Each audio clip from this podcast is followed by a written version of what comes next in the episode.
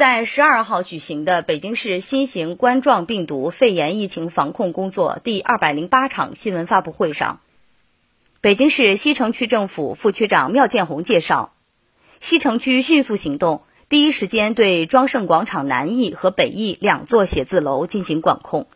目前，经过进一步摸排，判定密切接触者一百四十六人。一月十一日，西城区接到市疾控中心转来的。河北省疾控中心协查函：河北省廊坊市固安县一新冠肺炎确诊病例为西城区庄胜广场南翼写字楼某公司的员工。接到协查函后，西城区迅速行动，第一时间对庄胜广场南翼和北翼两座写字楼进行管控。目前，经进一步摸排，判定密切接触者。一百四十六人，信息已第一时间转到相关区进行集中医学观察，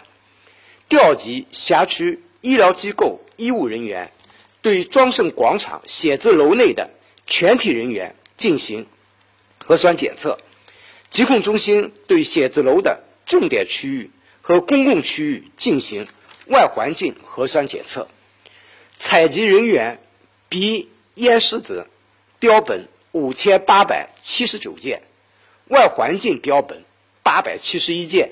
结果均为阴性。依据检测结果和流调结果，对确诊病例所在的南艺写字楼工作人员采取居家隔离措施。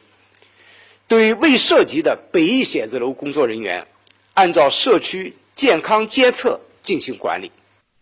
新华社记者孙磊北京报道。